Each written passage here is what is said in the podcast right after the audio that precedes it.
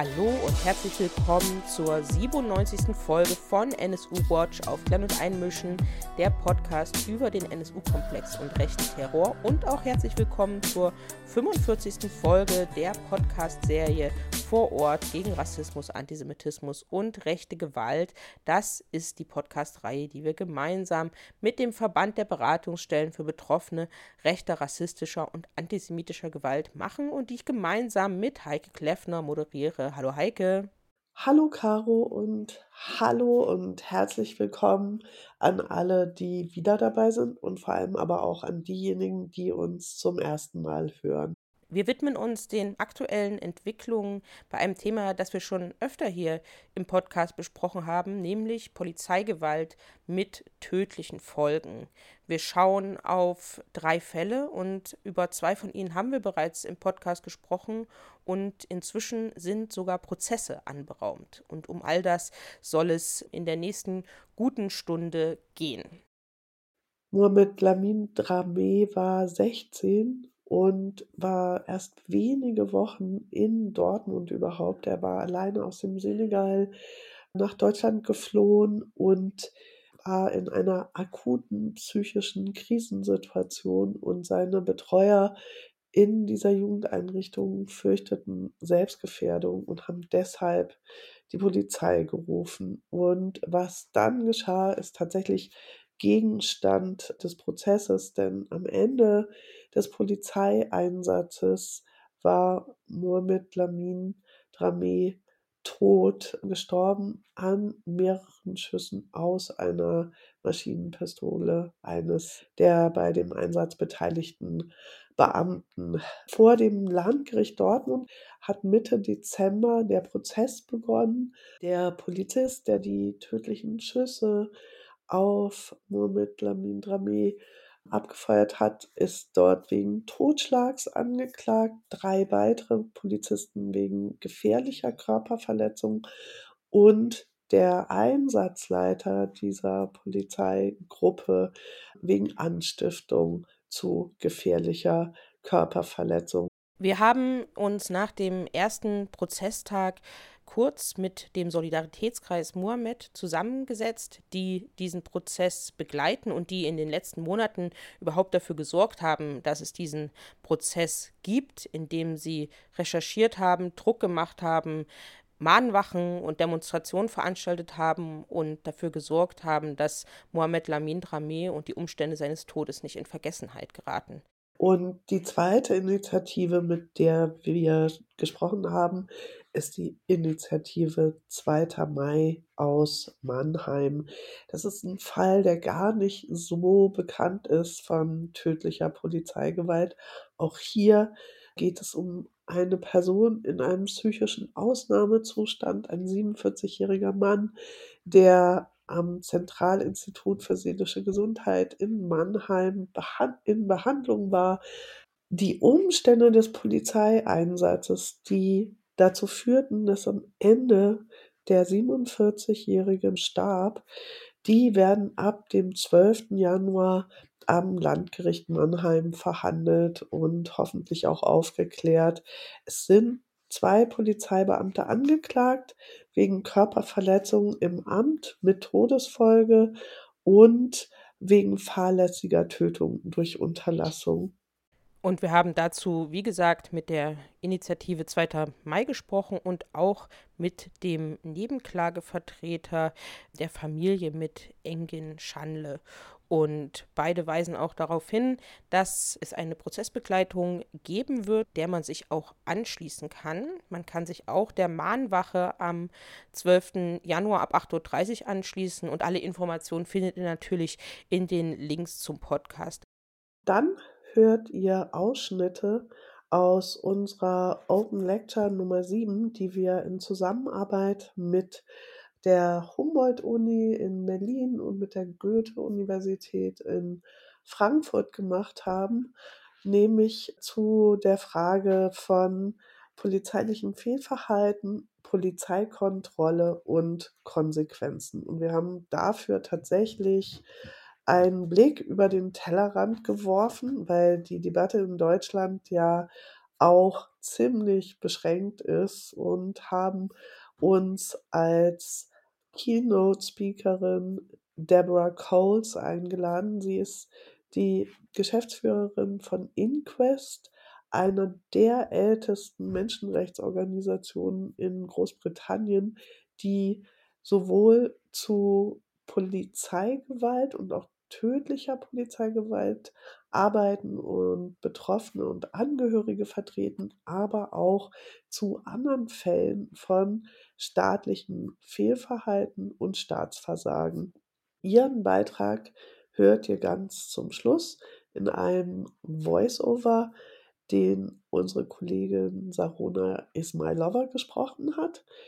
Davor hören wir aber Doris Liebscher, auch sie war bei der Open Lecture. Ihr hört einen Ausschnitt aus ihrem Statement für die Open Lecture. Sie leitet seit September 2020 die Ombudsstelle für das Berliner Landesantidiskriminierungsgesetz und hat einen Schwerpunkt auf Rassismus und Justiz in ihrer Arbeit. Außerdem hört ihr Ausschnitte aus dem Beitrag von Tobias Singelstein bei der Open Lecture. Er hat die Professur für Kriminologie und Strafrecht an der Goethe-Universität in Frankfurt. Und einige hier kennen sicherlich die Arbeit seines Teams zu extralegaler Polizeigewalt und Körperverletzung im Amt. Die haben wir euch auch nochmal am Ende des Podcastes als Literaturtipp verlinkt. Ein zweiter Ausgangspunkt dieser Open Lecture war auch der Tod von Kupa Ilungo Medat Mutombo.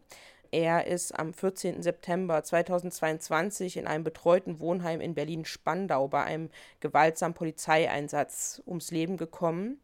Und darüber sprechen natürlich Doris Liebscher und Tobias Singelstein auch. Und gleichzeitig war auch der Bruder des Getöteten bei der Open Lecture im Publikum und hat dann spontan ein Statement abgegeben. Und dieses Statement von Mutombo Mansamba werden wir auch hier im Podcast hören. Der unabhängige Polizeibeauftragte von Berlin hat im Fall von Kupa Ilunga Medat einen wirklich lesenswerten Zwischenbericht geschrieben, wo er an mehreren Punkten eindeutiges polizeiliches Fehlverhalten beschreibt und kritisiert.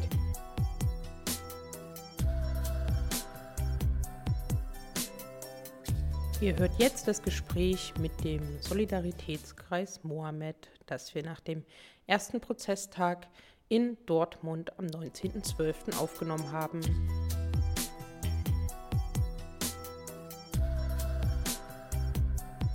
Ich sitze hier zusammen mit Sarah vom Solidaritätskreis Mohammed und der erste Prozesstag am Landgericht Dortmund liegt hinter uns.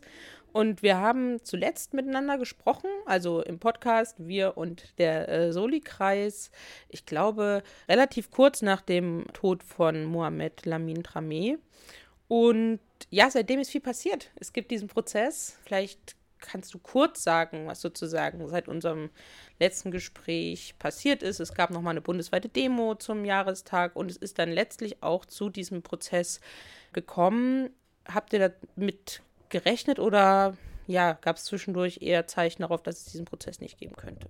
Ja, wir haben schon damit gerechnet, dass es zu dem Prozess kommt, auf jeden Fall. Und ja, klar, seit, seitdem ist auf jeden Fall viel passiert. Also seitdem klar ist, dass es die Anklage gibt und der Prozess halt bald eröffnet werden soll.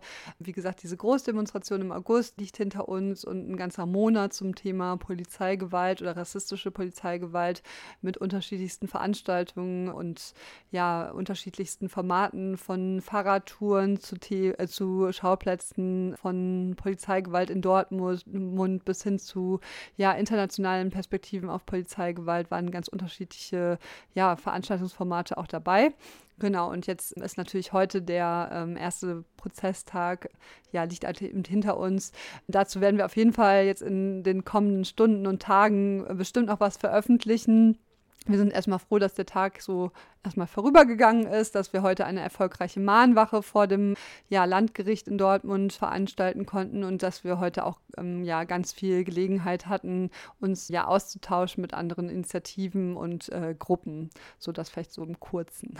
Magst du einmal kurz noch was dazu sagen, wer warum angeklagt ist? Ja, also insgesamt sind fünf der am Einsatz beteiligten Polizisten angeklagt und vor allen Dingen ist auch der Schütze eben angeklagt wegen Totschlags. Genau. Ja, wie geht ihr in den Prozess rein? Was erwartet ihr? Wie glaubt ihr, wird das jetzt werden da vom Landgericht?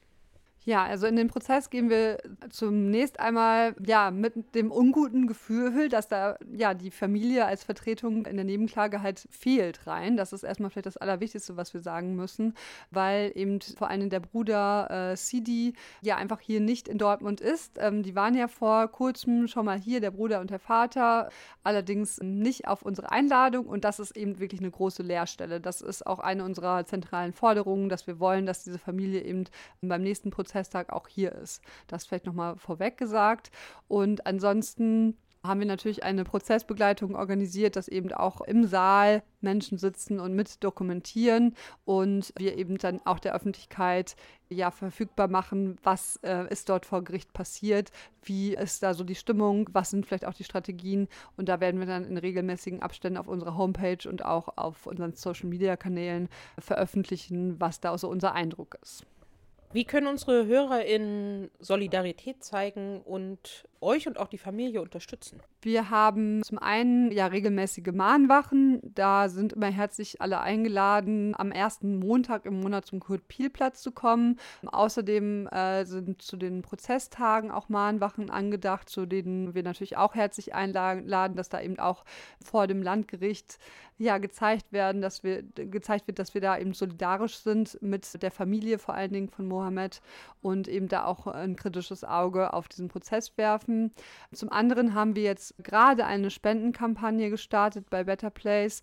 Ähm, da gerne auch nochmal auf unserer Homepage und auf den äh, Kanälen Instagram und Twitter, Blue Sky nachschauen. Und falls ihr Geld übrig habt, dann nochmal was spenden, weil wir können uns da auf die Stadt Dortmund nicht verlassen, dass die jetzt eben nochmal äh, die finanziellen Mittel aufbringen, um die Familie eben nochmal hierher zu bringen aus dem Senegal. Und das ist uns aber natürlich ein großes Anliegen, dass die eben auch hierher kommen. Das ist natürlich unglaublich teuer, wenn man äh, die Flüge mit einberechnet, die Unterkunft hier vor Ort und Verpflegung. Genau, und dafür brauchen wir einfach wirklich finanzielle Unterstützung im Moment. Und sonst sind wir natürlich auch jederzeit erreichbar per E-Mail, falls ihr da sonstige Ideen habt, wie ihr den Prozess auch vielleicht kreativ mitgestalten könnt. Genau, sind wir jederzeit ansprechbar.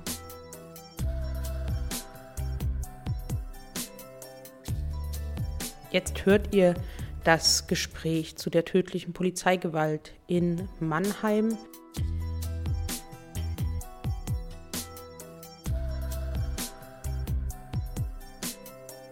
Ich begrüße bei uns im Gespräch im Podcast Rechtsanwalt Engin Sanli.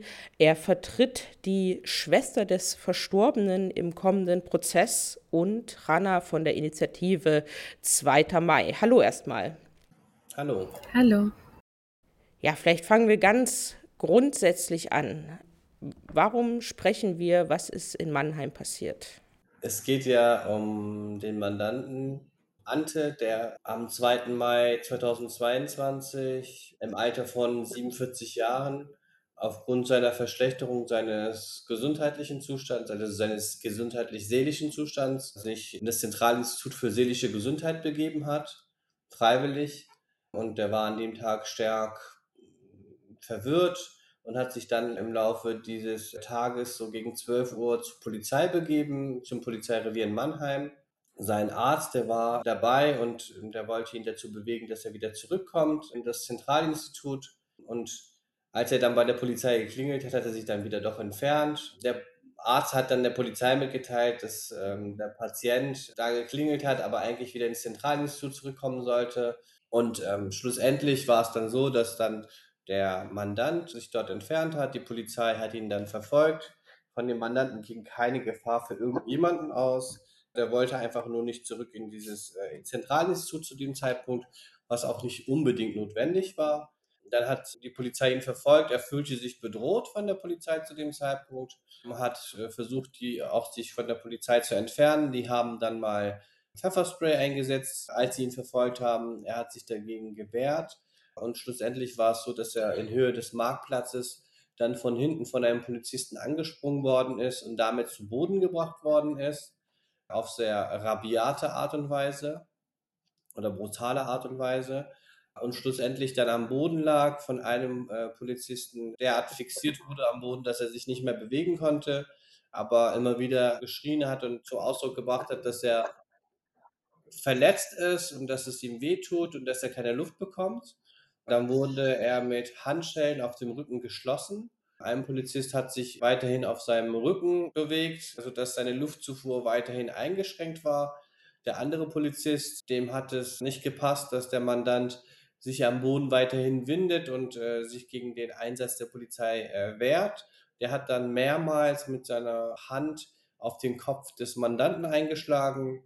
Es ist dann so gewesen, dass der Mandant angefangen hat zu bluten und schlussendlich war es so, dass dieses Blut auch weiter in den Körper eingedrungen ist, die Luftzufuhr versperrt worden ist und der Mandant kurze Zeit später auch verstorben ist. Es war leider so, dass die Polizei trotz keiner weiteren Lebenszeichen immer noch die Fixierung äh, nicht aufgehoben hat. Die Polizei sollte in solchen Situationen relativ schnell die betroffene Person in diese stabile Seitenlage bringen, was hier nicht geschehen ist. Und äh, nachdem eigentlich schon kein Lebenszeichen mehr vorhanden war, hat man ihn dann umgedreht, die Handschellen irgendwann abgenommen, versucht ihn zu reanimieren, was nicht mehr gelungen ist äh, und er konnte später nur noch den Tod feststellen. Hanna, ihr als spätere Initiative, wie habt ihr von diesem Fall erfahren und mit welchem Ziel habt ihr euch dann zusammengetan? Also es war fast nicht möglich, das nicht mitzubekommen. Der Marktplatz in Mannheim ist ein super zentraler Ort. Es ist auch ein Viertel, was vor allem eher so migrantisch geprägt ist und auch durchaus auch in der Polizeiwache, die dort in dem Viertel ist, ist schon auch vermehrt zu Racial Profiling gekommen ist. Und es gab 70 ZeugInnen, die 120 Videos sind, äh, sind aufgenommen worden, mehr oder weniger. Also es gibt eine immense Anzahl von Menschen, die das miterleben mussten. Und diese Videos sind natürlich kursiert sofort. Und äh, dass es überhaupt natürlich auch zu einer Anzeige kommt, liegt natürlich auch daran, denke ich, dass da dass dieses Material eben auch vorhanden ist. Das hat sich dann aus verschiedenen Einzelpersonen und Gruppen zusammengetan und darüber gesprochen, was, was man tun kann. Und in unserer Initiative ist äh, auch ehemalige Arbeitskollegin mit eingebunden, die äh, sehr aktiv ist und die sehr stark auch darüber spricht, was das für die Menschen macht, die auch in diesen, die auch manchmal psychische Notsituationen haben, was für eine Gefahr das für sie ist und wie verunsichert sie nach diesem Vorfall äh, auch äh, spürt, dass die Menschen um sie herum sind. Es gab auch Angst, beispielsweise zu Demos zu kommen. Ähm, da ist ja auch die Polizei sehr präsent und auch im Arbeitstag, also auch in der äh, ehemaligen Arbeitsstätte von AP sind Polizisten vorbeigekommen Allerdings gab es kein geschrecktes Gespräch mit Menschen, die potenziell betroffen sind und auch ähm, die, das ZI, also dieses ähm, Zentralinstitut, wo Ante hingegangen ist. Also die Menschen sind sehr verängstigt, da jetzt auch hinzugehen im Nachhinein, weil, die, weil es natürlich auch noch kein öffentliches Statement der Psychiatrieeinrichtung gibt. Wie ging es denn dann weiter? Also selbst wenn sozusagen die Lage relativ klar erscheint. Sobald Polizei involviert ist, wird es ja auch durchaus schwierig mit Ermittlungen und vor allen Dingen auch mit Anklagen. Musste das erkämpft werden oder wie kam es jetzt auch zu dem Prozess? Wie waren die Ermittlungen und die weiteren Schritte? Also es ist so gewesen, dass ähm, natürlich äh, die Ermittlungen von der Polizei eingeleitet worden sind. Das große Glück muss man ja sagen, das hat die Hanna ja auch gesagt, ist gewesen, dass tatsächlich ganz viel gefilmt und fotografiert worden ist. Es liegen mehrere Stunden Videomaterial vor. Es war also relativ deutlich, dass da was schiefgelaufen ist. Und schlussendlich war auch diese große Menge an Menschen, die gesagt haben, was passiert hier, man sieht das auf den Videos, äh, natürlich auch mit dafür verantwortlich, dass die Polizei hier intensiv recherchieren musste. Am Ende des Tages war es so, dass es natürlich einen äh, erheblichen Zeitraum gedauert hat, bis man tatsächlich alle Ermittlungsergebnisse konzentriert sammeln konnte und die Staatsanwaltschaft schlussendlich Anklage erhoben hat gegen zwei Polizeibeamte, die daran beteiligt waren. Und die Anklageschrift wurde schlussendlich dann vom Landgericht Mannheim zugelassen. Es geht dabei um einen Angeklagten, der angeklagt ist wegen fahrlässiger Tötung durch Unterlassen. Und der andere Angeklagte ist hier angeklagt wegen Körperverletzung im Amt mit Todesfolge. Das sind so die zwei äh, Vorwürfe an die Polizei. Es gab im Rahmen der Ermittlungen ein Gutachten äh, der Universität Heidelberg zur Todesursache des Betroffenen. Aus diesem, äh, aus diesem Gutachten konnte man relativ klar erkennen, dass da einfach durch die Blutung, aber auch durch den fehlenden Sauerstoff, der nicht in die Lunge gelangt ist, es zum Versterben des Betroffenen gekommen ist. Und dass es leider so war, dass der Betroffene mindestens 5 Minuten und 50 Sekunden derart auf dem Rücken noch gefesselt war und diese Erstellung der stabilen Seitenlage nicht erfolgt ist und das auch maßgeblich dafür war, dass der äh, Betroffene schlussendlich daran gestorben ist. Und um den äh, Betroffenen halt einfach unter Kontrolle zu bringen, gab es einfach viele Faustschläge, sowohl auf die Nase als auch auf den Kopf. Äh, wobei man musste oder hervorsehen hätte können, dass Schläge auf den Kopf und auf die Nase zu erheblichen Beeinträchtigungen beim Betroffenen führen. Schlussendlich ist es so, dass äh, die Anklage zugelassen wurde, das Gericht ab Januar terminiert hat bis Mitte März, April. Gerichtstermine anstehen und äh, in diesem Verfahren ganz wichtig sein wird, was die Angeklagten sagen. Wir als Nebenklage haben natürlich das Ziel, diesen Prozess so gut wie möglich die Tat aufzuklären. Und wir verlangen natürlich, dass jeder, der tatsächlich daran beteiligt war, auch gerechte Strafe bekommt und dass es ein fairer Prozess wird. Wir sind natürlich der Auffassung, dass äh, wir daran glauben, das sagen wir von Anfang an, dass es ein geordneter und fairer Prozess sein wird. Und deshalb sind wir natürlich da gespannt auf, das, auf die Verhandlungen und als auch auf das Ergebnis. Ja, Hanna, wie ist das bei euch als Initiative 2. Mai? Wie habt ihr die Ermittlungen wahrgenommen und wie sah eure Arbeit als Initiative in der Zwischenzeit aus? Das Hauptaugenmerk lag erstmal darauf, dass das nicht in Vergessenheit gerät und dass ein öffentlicher Druck weiterhin erhalten bleibt. Das heißt auch also Demos, Mahnwachen, weil es hat fast zwei Jahre gedauert bis zu diesem Prozess das scheint überhaupt nicht nachvollziehbar. Es haben Medien, also bundesweit Medien berichtet. Es war ein, es ist ein öffentliches Interesse gegeben. Es ist unverständlich, warum das so lange dauert und die Familie auch damit so lange gequält wird. Wir machen aktuell eine Ausstellung über Ante, über sein Leben, aber auch über seinen Tod und über weitere Verdachtsfälle. Es ist für uns wichtig, also auch zu sehen, dass die, also die, die Verantwortlichen der Stadtbevölkerung haben, haben sich nicht entschuldigt bei der Familie. Die Gewerkschaft der Polizei hat sich hinter die Polizisten gestellt. Der Bürgermeister hat gesagt, man müsse die Ermittlungen abwarten, etc. Also es ist eine, ähm, eine sehr große Diskrepanz zwischen dem, was passiert ist und wie, wie reagiert wird darauf. Und wir als Initiative versuchen, die Familie einfach zu zeigen, dass wir da sind. Wir unterstützen. Wir versuchen Formen zu finden, die, die würdig sind, auch einen Gedenkort zu finden. Also die Stelle, an der Ante gestorben ist, die ist, die ist nicht weiter markiert und sobald Kerzen niedergelegt werden, werden die, ähm, sind die am nächsten Tag verschwunden. Und wie blickt ihr als Initiative jetzt auf den kommenden Prozess? Wie bereitet ihr das vor und wie werdet ihr den Prozess begleiten? Also wir erwarten natürlich, dass, dass Gerechtigkeit ähm, eintrifft. Allerdings wollen wir natürlich auch die, diese weitreichenden Konsequenzen mit, mit besprochen sehen. Das heißt, also nach Einschätzungen von ähm, Kriminologen sind 75 Prozent der, der Todesfälle der Polizei treffen Menschen in psychischen Notsituationen. Und hier braucht es viel weitreichende Konsequenzen, auch wenn man natürlich nochmal historisch ein bisschen schaut, warum, warum haben die Polizisten denn so aggressiv einen Mann reagiert? Der ganz off offensichtlich, der sogar sein Arzt gesagt hat, der ist gerade in einer Ausnahmesituation. Und dieses, diese Idee, dass diese Menschen mit äh, psychischen oder körperlichen Behinderungen irgendwie dieses Zusammenleben stören, das, das hat auch Kontinuität natürlich, wenn wir uns die NS-Geschichte anschauen. Und ich denke, es ist sehr wichtig, dass wir über den Prozess hinaus darüber sprechen, wie, wie geht es weiter, wie kann man diese Gewalt unterbinden. Und es gibt natürlich Ansätze von Community ähm, Accountability, Transformative Justice, die alle aber noch nicht einen Weg in die Praxis gefunden haben. Und da ist für uns auch wichtig herauszuarbeiten, was kann man denn praktisch gesehen fordern. Beispielsweise gibt es Ideen von mobilen Kriseninterventionsteams, die zusammengesetzt sind aus verschiedenen Experten, beispielsweise Psychologen und soziale Arbeit, äh, also und soziale Arbeiter in weil in den Momenten ist es ja eben kein Einzelfall und auch ganz häufig muss, wird in der sozialen Arbeit zusammen mit der Polizei da gearbeitet in schweren Fällen, aber genauso auch eben, wenn es sich um psychische Notsituationen handelt in der Psychiatrie. Und hier ist es nochmal einfach wichtig zu schauen, was, was sind weitreichende Konsequenzen.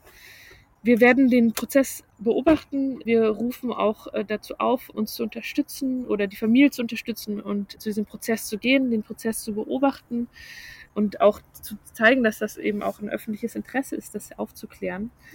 Also es gibt die Möglichkeit in der Ausstellung, die wir gerade bisher digital haben oder digital erstellt haben, mitzumachen. Es gibt die Möglichkeit, letzte Worte an Ante auch zu richten und wir werden dann ähm, Teile davon auch veröffentlichen. Es gab ja massenhaft Zeugen- und Videoaufnahmen und es ist natürlich trotzdem auch die Frage, das ist sehr lobenswert, dass es diese Videoaufnahmen gibt, aber gerade wenn man über irgendwie Community Accountability nachdenkt, auch die Frage, wie, wie kann man auch eingreifen, wenn man, wenn man sowas sieht, ohne sich selber in Gefahr zu bringen. Das ist auf, als Frage noch mit, mit aufgekommen.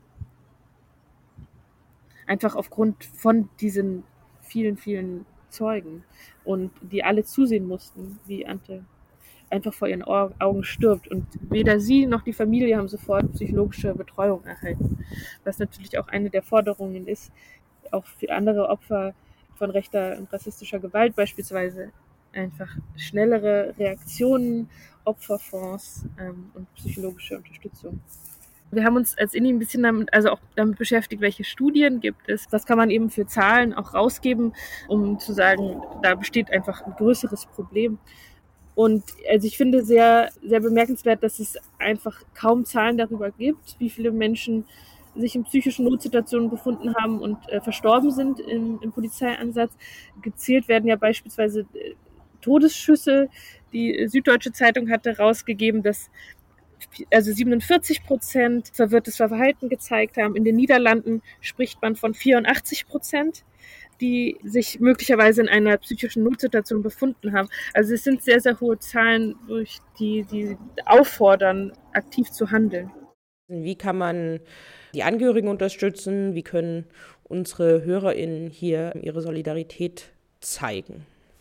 Ja, also es ist natürlich ganz wichtig natürlich, das haben wir auch mit der zweiten Mai-Initiative auch immer so besprochen, dass natürlich immer ähm, wichtig ist, dass man den Prozess verfolgt, dass man vielleicht auch Menschen hat, die einfach diese Solidarität wahrnehmen lassen, weil es ist natürlich so, dass für die Schwester, die von mir vertreten wird, des Verstorbenen, als auch für die Mutter, die von einem anderen Kollegen vertreten wird, ist natürlich eine sehr emotionale Situation ist. Und die Familie natürlich bis heute sehr stark traumatisiert ist, ihrer Arbeit nicht mehr nachgehen kann, dienstunfähig ist und auch nicht nachvollziehen kann, warum zum Beispiel einer der Polizisten beispielsweise sich noch im Dienst befindet. Das ist so nicht verifiziert, aber das ist so unsere letzte Info gewesen.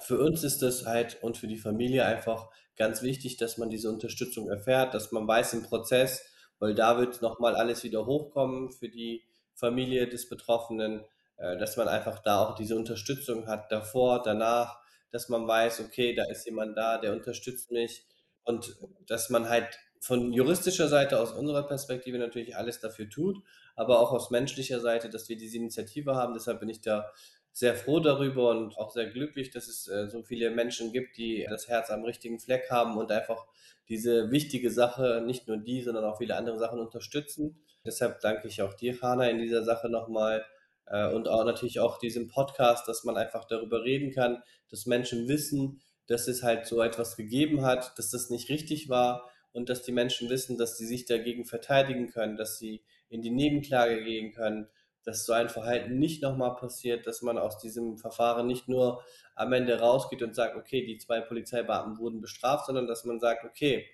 wie geht man grundsätzlich mit Menschen um, die beispielsweise in dieser Form Gewalt erfahren? Was kann die Polizei ändern? Weil wir möchten ja mit diesem Verfahren nicht nur die Tat aufarbeiten, sondern wir möchten ja auch, dass die Polizei, dass die Stadt Mannheim, dass das Land Baden-Württemberg ja daraus auch seine Schlüsse zieht und sieht, welche Fehler hier gemacht worden sind. Und deshalb ist dieses gesellschaftliche Engagement in diesem Zusammenhang ganz, ganz, ganz wichtig.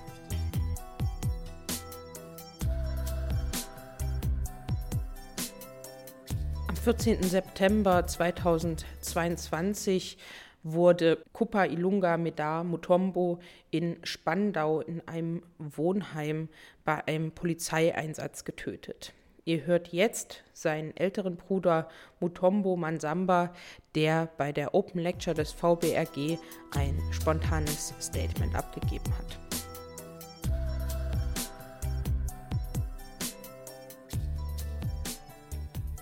Ich bin Hermann Samba und ich fange von Null an. Ich bekomme einen Anruf, mein Bruder liegt im Krankenhaus. Ich gehe in Charité Mitte, mein Bruder liegt da hirntot. Das Erste, was ich bekomme, ist Stress. Herr Mansamba, setzen Sie mal da, unterschreiben Sie, damit wir die Geräte abschalten. Das ist das Erste. Und dieser Stress hat mich begleitet drei Wochen lang, bis mein Bruder gestorben ist. Während dieser Zeit musste ich Anzeige machen. Ich bin bei der Polizei gewesen und später im Platz der Luftbrücke in, bei den LK, Land, äh, die Kriminalbeamten. Nur da traf ich einen guten Mensch, der mich die Adresse von Richard gab. Und dank Richard, deshalb stehe ich hier. Ich war ganz alleine. Meine, meine Stimme wurde nicht mal gehört. Ich hörte nur eine Woche später Frau Dr. Slowik. Dr. Slowik. Polizeipräsidentin von unserer Polizei hier.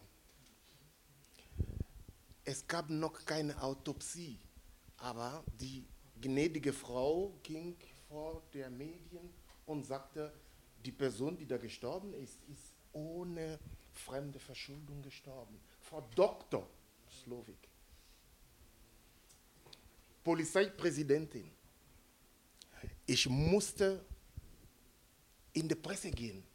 Ich musste kämpfen, um zu erzählen, um zu sagen, das stimmt nicht. Mein Bruder saß in seinem Zimmer, guckte fern und man hat bei ihm geklopft. Er war schizophren, er hat die Tür geöffnet und sind drei Polizisten reingegangen. Er lebte. Und dann wurde Verstärkung angerufen. Es kamen 13 Polizisten mit Hunden.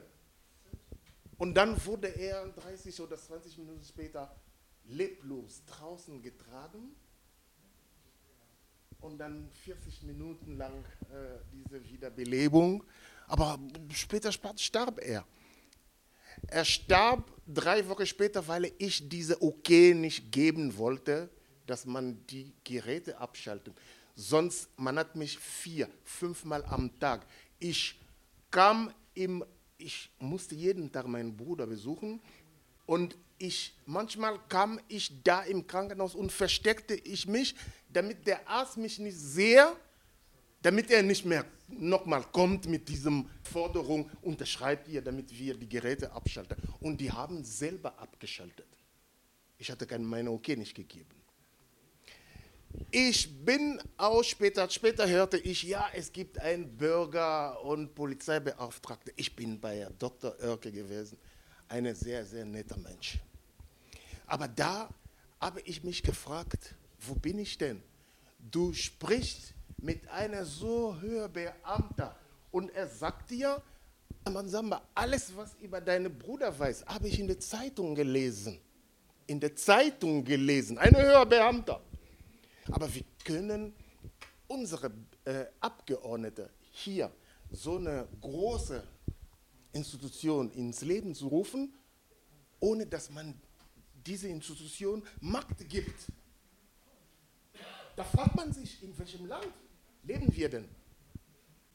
Man steht einfach ganz alleine da. Man weiß nicht, wo man klopfen kann.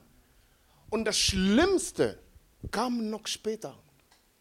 Ich erfuhr, dass Menschen, die fünf Jahre Jura studiert haben und äh, äh, Staatsanwälte geworden sind, später sogar Richter, die sind Lügner. Lügner. 13 Polizisten haben einen Mensch getötet.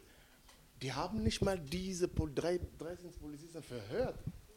Aber versuchen Sie mal, irgendeine, Sie hier, irgendeine Straftat hier zu tun. Dann die werden ja sehen, wie der Staat Ihnen klein kriegen kann. Aber die 13 Polizisten, nö, nö, die sind nach Hause gegangen. Im Sommer sind sie bestimmt im Urlaub gegangen mit der Familie. Und der Staatsanwalt, der hat diese ganze Untersuchung so, so kaputt gemacht, dass mit, mit so einer Arroganz, um am Ende zu sagen, keine Fremdverschuldung. Die Polizisten haben nichts. Man muss diesen Beschluss lesen, man, man wird bestimmt lachen. Wo ein Stadtanwalt sagt, der, der Herrn so stand links äh, äh neben deinem Bruder und hat ihn nicht mal berührt. Der andere stand rechts und hat ihn auch nicht berührt. Glauben Sie an sowas? Und, und am Ende der Beschluss, er, der Stadtanwalt, der Just, er fragte uns, ja, er, er eiert rum, er, will mal, er, er, will mal, er fragt sich, wie könnte er den Herrn dort im Krankenhaus landen? Vielleicht, weil er Polizisten im Uniform gesehen kann man Polizisten im Uniform sehen und ohnmächtig fallen und dann Herrn dort im Krankenhaus landen? Wie denn?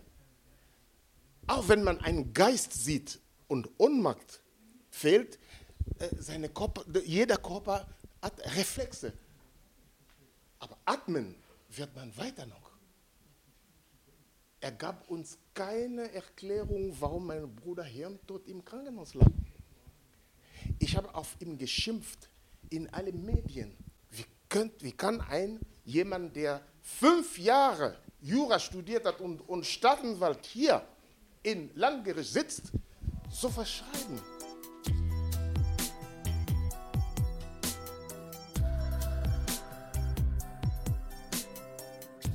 Doris Liebscher ist Juristin und seit 2020 Leiterin der Ombudsstelle für das Berliner Landesantidiskriminierungsgesetz bei der Landesstelle für Gleichbehandlung gegen Diskriminierung und einen Ausschnitt aus ihrem Statement bei der Open Lecture des VBRG hört ihr jetzt.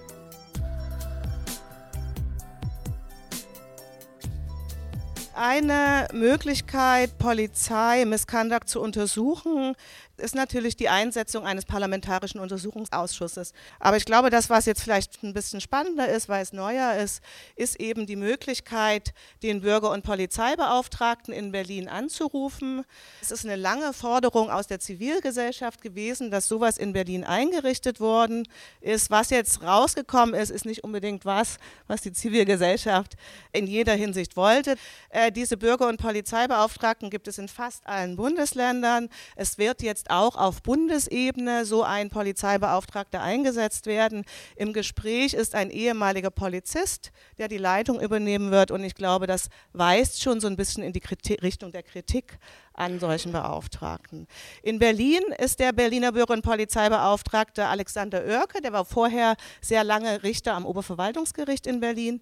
Und er hat seine Arbeit Ende 2020 aufgenommen. Und die Rechtsgrundlage für sein Handeln ist ein eigenes Gesetz, das Bürger- und Polizeibeauftragtengesetz. Er ist eingerichtet als eine unabhängige Landesbehörde, das ist sehr stark in der Unabhängigkeit, das ist ungefähr so stark wie die Datenschutzbeauftragte. Und er ist mit circa 15 Stellen, würde ich sagen, personell auch erstmal ziemlich gut aufgestellt. Sein gesetzlicher Auftrag, und jetzt kommen wir vielleicht schon so in die, in die Richtung Kritik, ist, und jetzt zitiere ich aus dem Gesetz, das partnerschaftliche Verhältnis zwischen Bürgerin und Polizei zu stärken und er unterstützt die Bürgerin im Dialog mit der Polizei. Außerdem ist er auch zuständig für Beschwerden aus der Polizei, also wenn sich Polizistinnen zum Beispiel über Kolleginnen oder Vorgesetzte beschweren. Das führt natürlich zu einer gewissen Schlagseite in Richtung Polizei. Das ist ein Kritikpunkt, den ich teile. Und insbesondere dieser Dialog zwischen Bürger und Polizei suggeriert natürlich stark, dass das ein Dialog auf Augenhöhe sein kann, dass das nicht so ist, Stichwort Gewaltmonopol des Staates, Einsatz von Waffen. Also es ist kein Dialog auf Augenhöhe, erstmal strukturell möglich, würde ich sagen. Der Polizei- und Bürgerbeauftragte hat umfangreiche Rechte, Auskunftsrechte, Befragungsrechte, ein Akteneinsichtsrecht. Dieses Akteneinsichtsrecht endet aber dann, wenn die Staatsanwaltschaft Ermittlungen aufnimmt. Und das hat dazu geführt, dass sich Herr Oerke jetzt mit anderen Beauftragten in anderen Bundesländern zusammengetan hat. Auf der Webseite von ihm kann man das auch sehen. Und dass die jetzt eine Forderung aufgestellt haben, gemeinsam, dass die eben dieses umfassende Akteneinsichtsrecht auch in die Ermittlungsakten, wenn sie bei der Staatsanwaltschaft sind, bekommen. In der Öffentlichkeit vertritt der Leiter, Herr Oerke, also der Polizeibeauftragte Berlins, ein sehr stark neutrales Verständnis seines Amtes. Er geht zum Beispiel nicht davon aus, dass es strukturellen Rassismus in der Polizei gibt.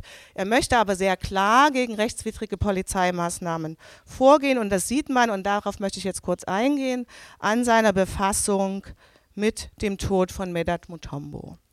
Vielleicht noch mal kurz zur Einordnung.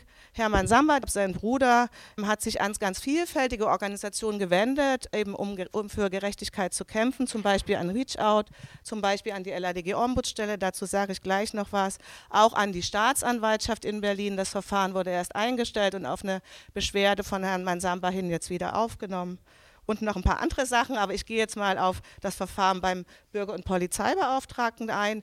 Der hat nämlich, das könnt ihr und Sie alle auch auf seiner Webseite lesen, am 6. Oktober anlässlich des ersten Jahrestages des Todes einen Zwischenbericht abgegeben und in diesem Zwischenbericht zeichnet er tatsächlich sehr gut nach, wie so ein Zusammenspiel von einem überforderten Wohnheim, in dem er gelebt hat, mit einer vorschnell gerichtlich beschlossenen Unterbringung in eine geschlossene psychiatrische Einrichtung zusammengespielt hat mit einer für den Einsatz völlig unvorbereiteten Berliner Polizei. Und er weist in seinem Bericht sehr, sehr klar auf die Rechtswidrigkeit dieses Einsatzes hin. Und ich finde, das ist wichtig. Und er hat auch dafür schon schlechte Presse bekommen. Auch das muss man dazu sagen. Also dieser Dialog für der Polizei, würde ich sagen, wurde erstmal gestört. Und das kann man, finde ich, erstmal als positiv beurteilen. Ja. Trotzdem hat der Bericht Leerstellen und die haben eben etwas damit zu tun, dass der Polizeibeauftragte polizeiliches Fehlverhalten als, Sie haben es glaube ich gesagt, Black Apples oder faule Äpfel auch einschätzt. Also aus Einzelfällen. Es fehlt in dem Bericht eine strukturelle Einordnung der Tat. Er thematisiert nicht die Frage des Rassismus. Er thematisiert nicht das strukturell hohe Risiko von Personen in psychischen Ausnahmesituationen im Aufeinandertreffen mit der Polizei. Er ordnet den Tod von Medat Mutombo nicht in eine Reihe viele vergleichbare Fälle, zu denen wir dann noch was hören werden, ein.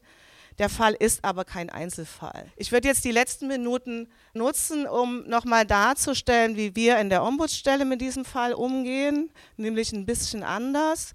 Hermann Samba hat ja auch eine Beschwerde bei der LADG-Ombudsstelle eingereicht. Wir haben die Polizei um Stellungnahme aussucht und Akteneinsicht beantragt. Ich sage noch mal kurz was zur Ombudsstelle. Die Ombudsstelle ist auch neu. Das ist eine Antidiskriminierungsombudsstelle, die 2020 auf Grundlage des Berliner Landes Antidiskriminierungsgesetzes beim Berliner Senat eingerichtet wurde, und zwar bei der Landesstelle für Gleichbehandlung gegen Diskriminierung. Das heißt, wir sind keine eigene Landesbehörde. Wir sind insofern nicht so stark und so unabhängig, wie das Herr Oerke ist, aber wir haben auch ein gesetzlich festgelegtes Weisungsunabhängigkeit. Öffentlichkeitsrecht, was unsere Arbeit angeht. Und das funktioniert bis jetzt auch sehr gut. Äh, wir bearbeiten Fälle von Diskriminierung durch Berliner Behörden. Da zählt auch die Polizei dazu. Das heißt, wir bearbeiten nicht jede Form von polizeilicher rechtswidriger Handlung, sondern es gibt insgesamt 13 Diskriminierungsgründe in dem Gesetz, die unsere Zuständigkeit eröffnen. Und dazu zählen zum Beispiel rassistische Zuschreibung, Behinderung, chronische Erkrankung und sozialer Status, also zum Beispiel Obdachlosigkeit.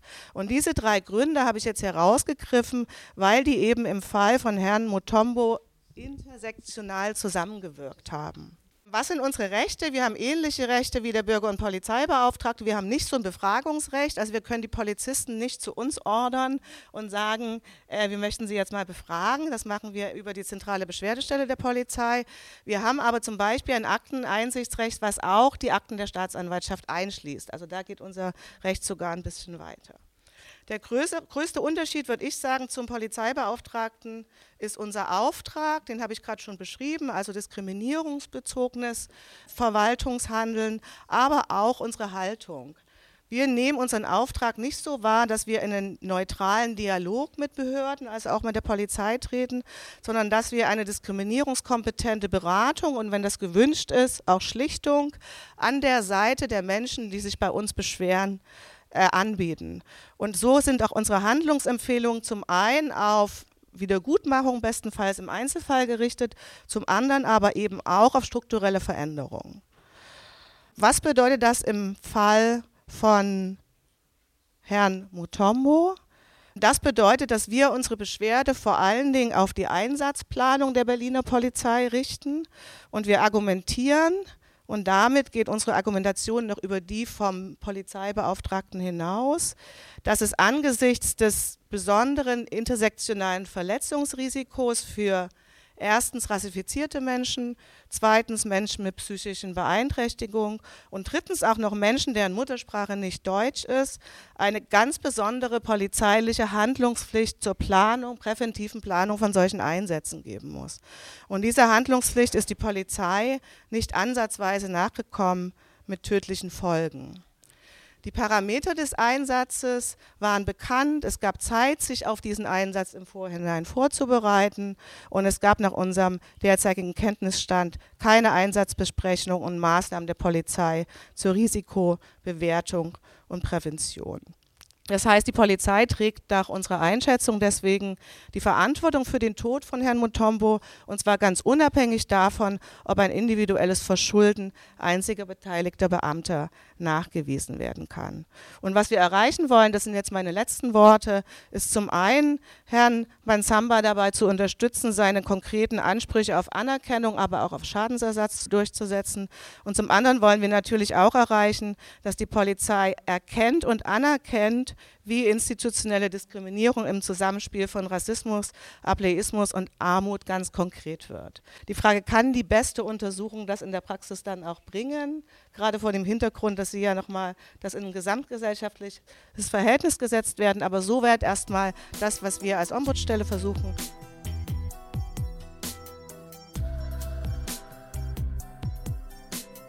Auf der Open Lecture des VBRG hat auch Tobias Singelstein gesprochen. Er ist Professor für Kriminologie und Strafrecht an der Goethe-Universität in Frankfurt am Main und Ausschnitte aus seinem Statement hört ihr jetzt.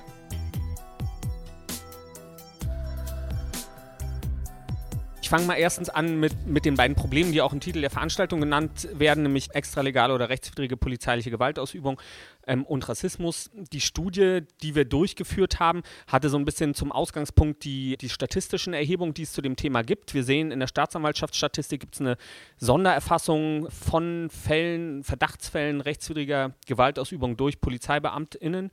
Und da sehen wir, dass es pro Jahr immer so 2000 bis 2500 Verdachtsfälle gibt, die von den Staatsanwaltschaften erledigt werden. Wir haben in unserer Studie den Gesamtbereich erhoben, also nicht nur dieses Hellfeld, was den Justizbehörden, den Strafverfolgungsbehörden zur Kenntnis erlangt, sondern auch die Fälle, die nicht zur Anzeige gebracht werden. Ähm, und da sehen wir, dass der absolute Großteil der Betroffenen gar keine Anzeige erstattet. Also die Anzeigequote in unserem Sample betrug 9 Prozent.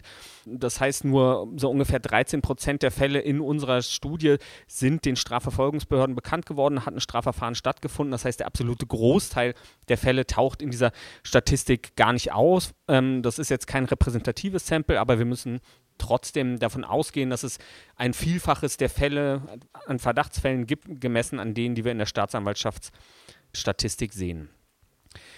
Wenn wir uns diese Fälle angucken, sehen wir erstens relativ unterschiedliche Einsatzsituationen. Man kann im Prinzip sagen, dass alle Bereiche polizeilicher Tätigkeit da vorkommen und also auch das Risiko in sich tragen, dass es zu so einer übermäßigen Gewaltanwendung kommt. Aber es gibt bestimmte Schwerpunkte, die wir sehen. Das sind einmal Großveranstaltungen, politische Versammlungen und Fußballfans, die in besonderer Weise betroffen sind. Und zweitens marginalisierte Personen, ne, also wohnungslose Menschen, Geflüchtete, POC, die in besonderer Weise von dieser polizeilichen Gewaltausübung betroffen sind. Wenn wir dann auf die Polizei gucken, darauf gucken, wer, wer sind diese Beamtinnen und Beamten, die da, die da tätig werden, die diese Gewalt ausüben, würde ich auch sagen, gibt es einen sehr großen Phänomenbereich, eine große Bandbreite in der öffentlichen Debatte geht es ja viel um Arbeitsbelastung und Stress und Überforderungssituationen von Beamtinnen und Beamten. Und das ist sicher auch eine Gruppe, die eine Rolle spielt, aber wir sehen eben genauso auch Beamtinnen und Beamte, die, die quasi die, die Gewaltausübung auch ganz gerne mögen, die in der Polizei auch als Widerstandsbeamte bezeichnet werden, die also ähm, von denen auch intern bekannt ist, dass sie mit solchen Problemen relativ häufig auffallen. Und im Prinzip am Ende dieses Kontinuums sehen wir eigentlich, dass es Dienstgruppen gibt, in denen sich bestimmte rechtswidrige Praxen eigentlich verselbstständigen ja, und dann ganze Dienstgruppen ähm, solche Praxen an den Tag legen. So viel vielleicht erstmal zum Thema Gewaltausübung. Wie gesagt, wir können es in der Diskussion gerne noch vertiefen. Beim Thema Rassismus in der polizeilichen Praxis würde ich auch sagen, gibt es eine gro große Bandbreite. In der Polizei selbst wird Rassismus nach wie vor sehr, sehr eng verstanden. Das wird so als bewusste ideologische Abwertung im Prinzip verstanden. Und auch das sehen wir in der Polizei. Das gibt es natürlich ähm, in der Polizei, aber ich würde sagen, eine größere Bedeutung hat eigentlich das, was man als strukturellen, institutionellen Rassismus bezeichnen kann oder auch was eher unbewusste Stereotype, Vorurteile sind, die sich in der rassistischen Praxis der Polizei niederschlagen. Und ich glaube, es ist wichtig, das zu differenzieren und sich auch die Gründe dafür differenziert anzugucken. So viel vielleicht erstmal zu diesen beiden Problemen an sich. Es gibt nun natürlich seit jeher eine ganze Menge von Mechanismen, die eigentlich dafür da sind, ähm, mit Fehlverhalten umzugehen. Ne, das beginnt mit internen Mechanismen in der Polizei, wo es natürlich Einsatznachbesprechungen gibt. Ähm, die Polizei ist eine relativ hierarchische Behörde. Die Hierarchie soll natürlich auch eine Aufsicht sicherstellen. Letztendlich gibt es die Fachaufsicht, ähm, Rechts- und Fachaufsicht durch die Innenverwaltung, durch die Politik. Aber wie schon angeklungen ist, sind es natürlich ähm, Aufarbeitungsmechanismen, die relativ unzureichend sind und die vor allem sehr intransparent sind und die eher dazu führen, dass so eine Aufarbeitung jedenfalls nicht nach außen sichtbar stattfindet. Ich würde nicht sagen, dass es in der Polizei keinen Umgang mit wahrgenommenem Fehlverhalten gibt. Den gibt es schon. Es gibt Auseinandersetzungen darüber. Aber es, der findet in der Dienstgruppe statt mit den unmittelbaren Kolleginnen und Kollegen, nicht in der Hierarchie, nicht bis hoch in die Verwaltung. Das vielleicht so zu, zu dem, was wir interne äh, Accountability-Mechanismen nehmen. Nennen. Daneben gibt es Justiz, es gibt Disziplinarverfahren und es gibt Strafverfahren und das ist das, was die öffentliche Debatte am meisten interessiert und was auch für viele Betroffene eigentlich am naheliegendsten ist. Ne? Also wir haben eine kleine Befragung gemacht.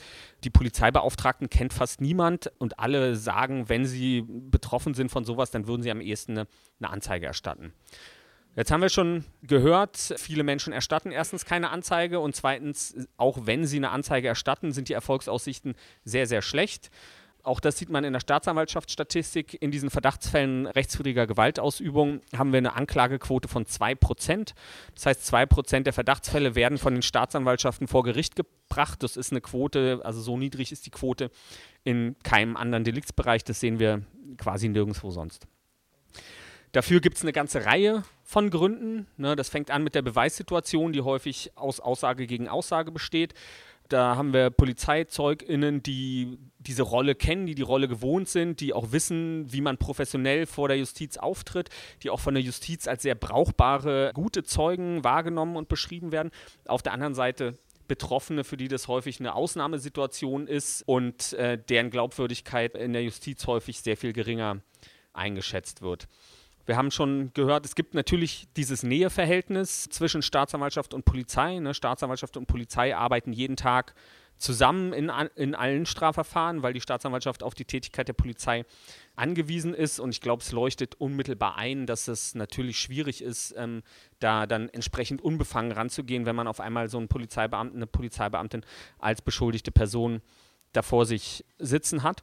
Und das führt unterm Strich dazu, dass der absolute Großteil dieser Verfahren eingestellt wird. Es gibt noch eine Reihe von anderen Gründen. Vielleicht kann man so ein bisschen zusammengefasst sagen, aus unserer Sicht gehen sowohl die Polizei als auch die Staatsanwaltschaften, am Ende auch die Gerichte mit so einem Vorverständnis an solche Verfahren ran, dass da eigentlich nichts dran ist und dass die Anzeige unberechtigt ist. Ne? Das ist eigentlich die Grundannahme, das Grundvorverständnis und das ist die Haltung, mit der dann die Ermittlungen geführt werden. Das heißt, es braucht schon eine besondere Beweislast, eine, ähm, um, um hier die Justiz zum Umdenken zu bringen und dazu, dass, dass es vielleicht doch mal zu einer Anklage kommt und das schlägt sich dann in der entsprechend niedrigen Anklagequote nieder. Das sind im Prinzip so die klassischen Mechanismen, die es gibt für die Aufarbeitung von Fehlverhalten und wie jetzt schon deutlich geworden ist, funktionieren die alle nicht besonders gut. Ein Schweizer Kollege äh, von mir hat das mal als Systemschutz bezeichnet und hat gesagt, na, das sind halt alles staatliche Mechanismen, die sowohl strukturell als auch individuell kein besonders großes Interesse daran haben, andere Amtsträgerinnen und Amtsträger für Fehlverhalten zu belangen und deshalb kommt es da in der Rechtspraxis zu einer massiven Privilegierung. Das hat in anderen Ländern schon sehr viel früher und sehr viel intensiver dazu geführt, dass, dass darüber nachgedacht worden ist, was man für andere Mechanismen für Police Accountability einführen kann. Beispielsweise in Großbritannien ähm, das IOPC, in Nordirland Pony, die sowohl für die strafrechtlichen Ermittlungen zuständig sind, als auch für eine generellere Kontrolle der polizeilichen Praxis. In Deutschland sind wir, würde ich sagen, in dieser Diskussion erst ganz am Anfang. Ne? Wir haben für die strafprozessualen Ermittlungen in, in, manchen Bundesländern so eine gewisse Verselbstständigung der polizeilichen Dienststellen für interne Ermittlungen, dass zumindest so ein ganz kleiner Schritt in Richtung mehr Unabhängigkeit getan ist, also dass es nicht mehr die benachbarte Dienststelle ist, sondern schon eine spezielle Dienststelle beim Landeskriminalamt. Aber das ist wirklich nur ein Tropfen auf den heißen Stein. Und auf der anderen Seite, wir haben es schon gehört von Doris Liebscher, gibt es in einer ganzen Reihe von, von Bundesländern mittlerweile und bald auch im Bund die sogenannten Polizeibeauftragten. Im Prinzip hat Doris Liebscher schon ähm, ganz genau beschrieben, was, was die Probleme dieser Stellen sind. Ich will nur noch zwei, zwei Dinge nochmal betonen, die sie aber im Prinzip auch schon genannt hat. Erstens, die Stellen sind ein politischer Kompromiss. Ne, und das schlägt sich auch ganz klar in der gesetzlichen Ausgestaltung nieder. Die ähm, Ziele, die Zwecke dieser Stellen sind formuliert als Mediation, als Kommunikation. Es geht darum, Vertrauen zwischen Polizei und Bürgerinnen und Bürgern wiederherzustellen. Und Kontrolle kommt, wenn überhaupt, relativ weit hinten. Ja, das ist also bewusst nicht, nicht besonders stark als Kontrollinstitution ausgestaltet. Und zweitens, die, diese Stellen, die Zuständigkeit dieser Stellen endet in dem Augenblick, Doris Liebscher hat es gesagt, wenn es ein Disziplinarverfahren oder ein Strafverfahren gibt. Und es bedeutet natürlich, dass alle Fälle, die wirklich interessant sind, wo es wirklich darauf ankommen würde, dass es mehr Unabhängigkeit gibt, dass jemand von außen drauf guckt, die sind eigentlich der Kompetenz dieser Stellen weitgehend entzogen. Und deshalb sind sie aus meiner Sicht, können sie nur ein wirklich erster kleiner Schritt in Richtung einer anderen Form von Police Accountability sein, wie wir sie ähm, in Großbritannien sehen. Ja, und zu guter Letzt äh, hat sich was geändert in den vergangenen Jahren. Äh, ich, ich glaube schon, allerdings auch nicht besonders viel. Ja. Ich glaube schon, dass die äh, öffentliche Debatte, die wir erlebt haben seit dem Tod von George Floyd, ähm, an der Polizei, aber auch an der Justiz nicht ganz spurlos vorbeigegangen ist und dass, dass es zumindest manche Leute gibt, die genauer hingucken und versuchen auch äh, Dinge anders zu machen. Aber auch das ist nur ein erster kleiner Schritt. Ähm, würde ich sagen, und passiert nicht von selbst, ja, sondern das ist abhängig von öffentlichem Druck, das ist abhängig von den Beweismitteln, die es in einem, in einem Verfahren gibt. Wenn solange Aussage gegen Aussage steht, ist es, glaube ich, nach wie vor unmöglich oder sehr, sehr, sehr schwer möglich, dass das was Entscheidendes pa passiert in so einem Gerichtsverfahren. Und ich glaube, was man auch sehen muss, ist, dass es schon so einen leichten Rollback gibt von polizeilicher Seite gegen diese Entwicklung gibt. Es gibt so die Forderungen nach, nach einer äh, auch rechtlichen Privilegierung, wie wir sie aus anderen Ländern kennen. In den USA gibt es eine relativ starke rechtliche Privilegierung, die jetzt teilweise hier auch schon von den Polizeigewerkschaften gefordert wird. In Frankreich gab es einen großen Aufschrei, als die Beamtinnen und Beamten dort, ähm, einzelne Beamten und Beamten in Untersuchungshaft genommen worden sind, wurde quasi gefordert, dass Untersuchungshaft für PolizistInnen gar nicht geben dürfte, dass es generell unangebracht sei. Und ich glaube, so eine Debatte werden wir auch hier bekommen, wenn, wenn diese Accountability-Diskussion äh, fortschreitet. Ähnlich ist es auch, glaube ich, mit dem, mit dem Thema Rassismus. Äh, wir bezeichnen uns bei uns immer als Rassismuskeule, nachdem am Anfang vielleicht so eine leichte Offenheit in der Polizei auch gab, über das Thema zu diskutieren, hören wir jetzt immer häufiger, dass es nur als Instrument eingesetzt würden, werden würde, das Thema, um, um die Polizei zu diskreditieren. Das heißt, in dieser Auseinandersetzung, in dieser permanenten Diskussion gibt es jetzt eigentlich schon bei den ganzen Themen ein Rollback aus der Polizei, vor allem auch von den Gewerkschaften, gegen das, was eigentlich in den, in den vergangenen zwei, drei Jahren so an kleinen Fortschritten passiert ist.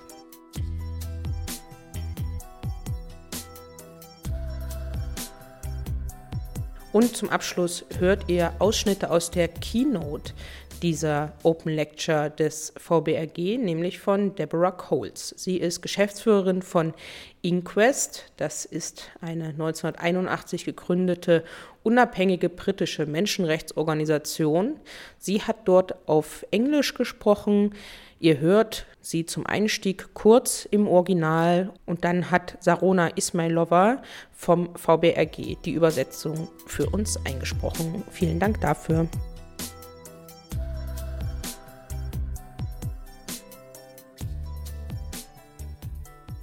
Blair Peach was killed by a police officer on a protest against the far right National Front. Jimmy Mabenga was killed after being restrained by G4S officers whilst being deported. Roger Sylvester, Sean Rigg, Shaney Lewis, Kevin Clark, Sheku Bayo, five black men in a mental health crisis restrained to death by police officers. Mark Duggan and Chris Carber, two black unarmed men shot dead by the police. These are the names of just some of the countless men, women, and children who have died, whose families' inquest, who are an NGO based in London, have worked with over the past four decades. Blair Peach wurde bei einer Demonstration gegen die rechtsextreme National Front von einem Polizisten getötet. Jimmy Mumbenga wurde getötet, nachdem er von G4S, das ist eine Security-Firma, bei seiner Abschiebung niedergehalten wurde. Roger Sylvester, Sean Rigg, Shane Lewis, Kevin Clark, Shaku Bayo, fünf schwarze Männer in einer psychischen Krise, die von Polizistinnen bis zum Tod gewaltsam festgehalten wurden. Mark Dogan und Chris Cubber, zwei unbewaffnete schwarze Männer, die von der Polizei erschossen wurden. Das sind nur einige der Namen der unzähligen Männer, Frauen und Kinder, mit deren Familien Inquest, eine in London ansässige NGO, in den letzten vier Jahrzehnten zusammengearbeitet hat. Inquest wurde 1981 von einem Zusammenschluss von hinterbliebenen Familien gegründet und entstand im Kontext antirassistischer und anderer politischer Kämpfe. Inquest ist eine Reaktion auf eine Reihe von Todesfällen in Gefängnissen und im Zusammenhang mit der Polizei. Die Wurzeln von Inquest liegen in Kampagnen, die von Familien angeführt wurden. Die Stimmen der Familien sind nach wie vor entscheidend für unsere Arbeit. Wir sind völlig unabhängig von der Regierung und die einzige Organisation in Großbritannien, die mit Familien arbeitet, die einen Todesfall mit Staatsbezug zu beklagen haben.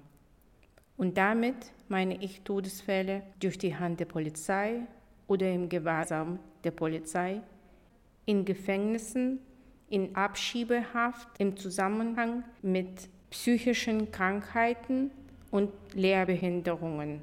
Inquest hat einen einzigartigen Überblick über die Ermittlungsverfahren nach Todesfällen mit Staatsbezug. Wir haben unsere Fachwissen auf nationaler und internationaler Ebene weitergegeben, indem wir uns mit anderen Kampagnen vernetzt haben, die sich mit dem Tod schwarzer und indigener Menschen in Gewahrsam befassen.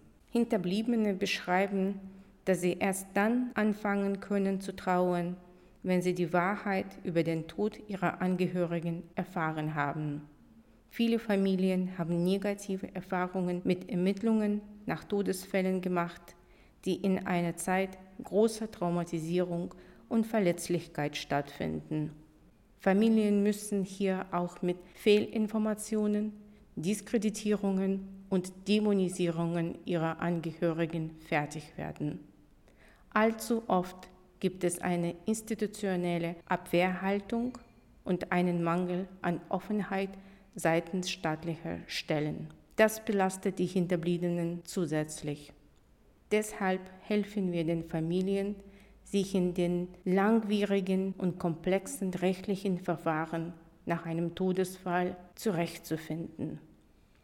Wir versetzen sie in die Lage, ihre Rechte wahrzunehmen und geben ihnen eine Stimme, indem wir ihnen rechtliche Vertretung durch spezialisierte Anwältinnen verschaffen. Nur durch die hartnäckigen Bemühungen der Familien und in Zusammenarbeit mit Menschenrechtsanwältinnen von Inquest ist es uns gelungen, die Ermittlungssysteme einer öffentlichen Überprüfung zu unterziehen.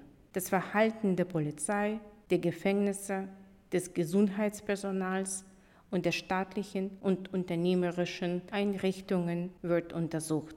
Die Themen, die sich aus unserer Fallarbeit ergeben, fließen in unsere politische und parlamentarische Arbeit ein.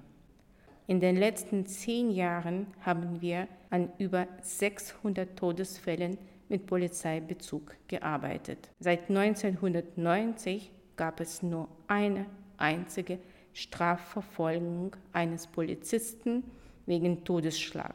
Der Polizist Monk wurde im Jahr 2021 des Todesschlags an Dalian Atkinson für schuldig befunden. Dalian war ein schwarzer ehemaliger Fußballspieler in der Premier League, der dreimal getasert und zweimal gegen den Kopf getreten wurde. Was die formalen staatlichen Reaktionen auf diese Todesfälle betrifft, hat Großbritannien zumindest auf dem Papier einen der umfangreichsten Rahmen für die Aufsicht über Gewahrsam und Haftanstalten, der auch Systeme zur Untersuchung von Todesfällen umfasst. Das unabhängige Büro für polizeiliches Verhalten, Independent Office for Police Conduct, IOPC, ist die unabhängige gesetzliche Einrichtung, die für die Untersuchung aller Todesfälle in oder nach Polizeigewahrsam in den 43 Polizeibehörden in England und Wales zuständig ist. In England und Wales sind die als Inquest bezeichneten Untersuchungen das Hauptmittel, mit dem der Staat seine Pflicht zur Untersuchung von Todesfällen, einschließlich Todesfällen in Gewahrsam, nachkommt. Bei Todesfällen mit Polizeibezug gibt es in der Regel eine Jury unter dem Vorsitz eine Gerichtsmedizinerin, die als unabhängige Rechtsinstanz fungiert. Wenn es keine strafrechtliche Verfolgung gibt, dann sind Untersuchungen das einzige öffentliche Forum, in dem Todesfälle in Gewahrsam öffentlich untersucht werden. Deshalb ist die rechtliche Vertretung der Familien der Hinterbliebenen so wichtig in einem Prozess. Untersuchungen dienen auch der Kontrolle des Ermittlungsprozesses indem sie die Beweise prüfen und sehr oft die unkritischen Ergebnisse in Frage stellen. Untersuchungen bieten eine andere Erzählung als die des Staates, eine alternative Wahrheit. Trotz der Hindernisse, die ihnen in den Weg gelegt werden, sind die Familien zu mächtigen Fürsprecherinnen und Aktivistinnen für Veränderungen geworden, die ihre Trauer in Widerstand umwandeln.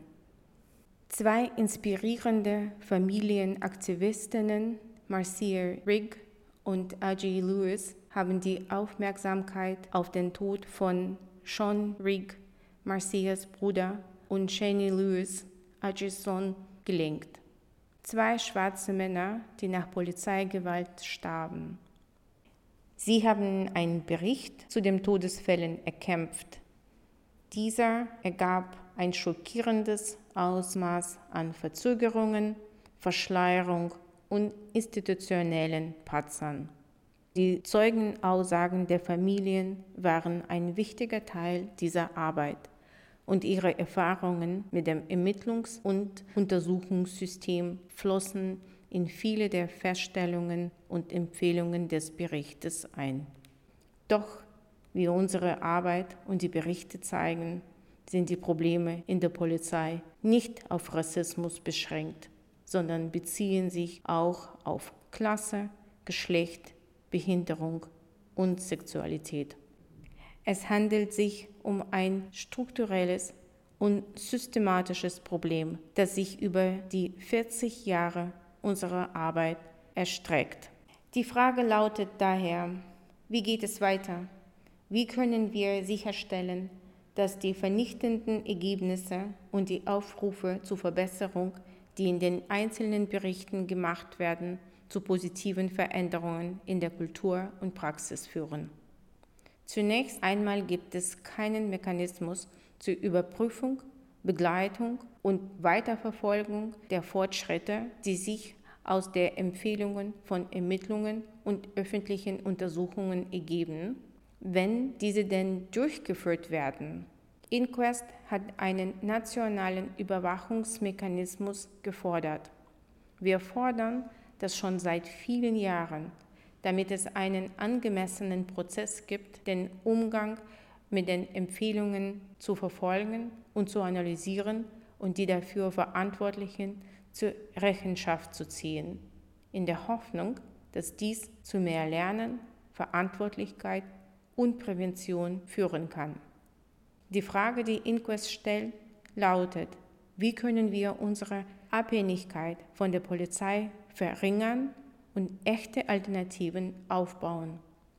Unsere Arbeit hat uns zu der Überzeugung gebracht, dass es einen radikalen, transformativen Wandel und eine Agenda für soziale und ethnische Gerechtigkeit geben muss, die die Bedürfnisse der Menschen in der Forderung stellt. Um die zunehmende Kriminalisierung und den Tod von schwarzen und rassifizierten Menschen im Kontakt mit der Polizei zu beenden, müssen wir die Abhängigkeit von der Polizei und die Investitionen in das Strafrechtssystem verringern. Öffentliche Finanzierung und Politik müssen den Bereichen Wohlfahrt, Gesundheit, sicheres Wohnen, Bildung, Jugendhilfe und Sozialversorgung Vorrang einräumen. Dieser ganzheitliche Ansatz würde dazu beitragen, die Ursachen von Kriminalität und Gewalt in unserer Gesellschaft zu bekämpfen. Eine nicht hinnehmbare Anzahl von Männern, Frauen und Kindern stirbt in der Obhut des Staates. Aber Zeugenaussagen von Familien, evidenzbasierte Politik und Forschung haben zu rechtlichen und politischen Veränderungen geführt und die Untersuchungen von umstrittenen Todesfällen verändert und politisiert. Sie haben das politische und öffentliche Bewusstsein für den durch Polizeiarbeit angerichteten Schaden geschärft und die Diskussion darüber, wozu Polizeiarbeit da ist, neu entfacht. Es handelt sich um eine Frage der sozialen und ethnischen Gerechtigkeit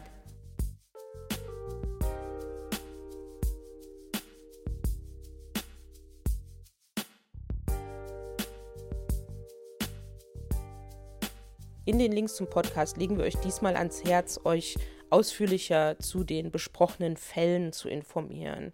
Schaut auf die Seiten der Initiativen, guckt euch deren Social Media an und schaut auch, wie ihr sie unterstützen könnt. Beide Initiativen bitten um Unterstützung und Solidarität. Ihr habt es gehört.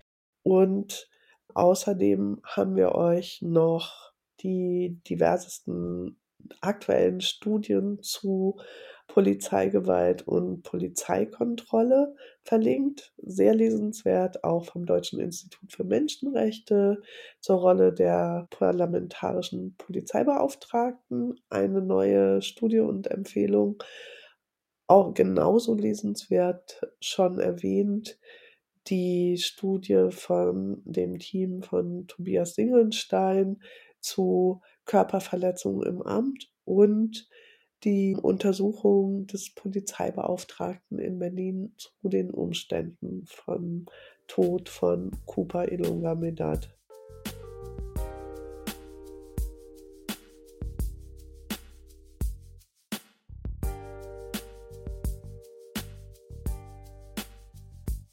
Wir sind für unsere Arbeit, die Weiterführung dieses Podcasts für Prozessbegleitung auf eure Unterstützung angewiesen. Damit wir als NSU Watch unsere Arbeit im nächsten Jahr fortsetzen können, brauchen wir eure Spenden. Alle Informationen dazu findet ihr auf nsu-watch.info slash spenden. Wir sind auch auf Spenden angewiesen, aber anders als NSU Watch braucht unser Opferhilfefonds Spenden. Daraus werden Betroffene rechter, rassistischer und antisemitischer Gewalt, aber auch Hinterbliebene rassistischer Polizeigewalt unterstützt. Ihr findet den Opferhilfefonds unter www.opferhilfefonds.de wir wissen natürlich, dass nicht alle spenden können oder wollen, aber wir freuen uns genauso über die Unterstützung unseres Podcasts. Erzählt euren Freundinnen davon, teilt ihn auf Social Media und bewertet ihn auf den herkömmlichen Plattformen. Vielen Dank auch dafür. Wir arbeiten natürlich schon an weiteren Folgen dieser Podcast-Serie und im nächsten Jahr wird es unter anderem um den Prozess zu den Hetzjagden in Chemnitz gehen, zu dem Prozess zu dem rechten Autoangriff in Henstedt-Ulzburg und auch zu dem Prozess zu dem rassistischen Angriff in Niendorf, das ist in Hamburg. Es wird außerdem und das kann ich schon ankündigen, beim 37C3 eine Jahresrückblicksfolge von NSU Watch aufklären und einmischen geben. Und bis dahin findet ihr uns wie immer im Netz nsu-watch.info, verband-brg.de. Wir sind auf den diversesten Social-Media-Plattformen zu finden, at nsu-watch und rechte-gewalt. Bis zum nächsten Mal. Tschüss, Heike. Tschüss, Caro und tschüss an alle.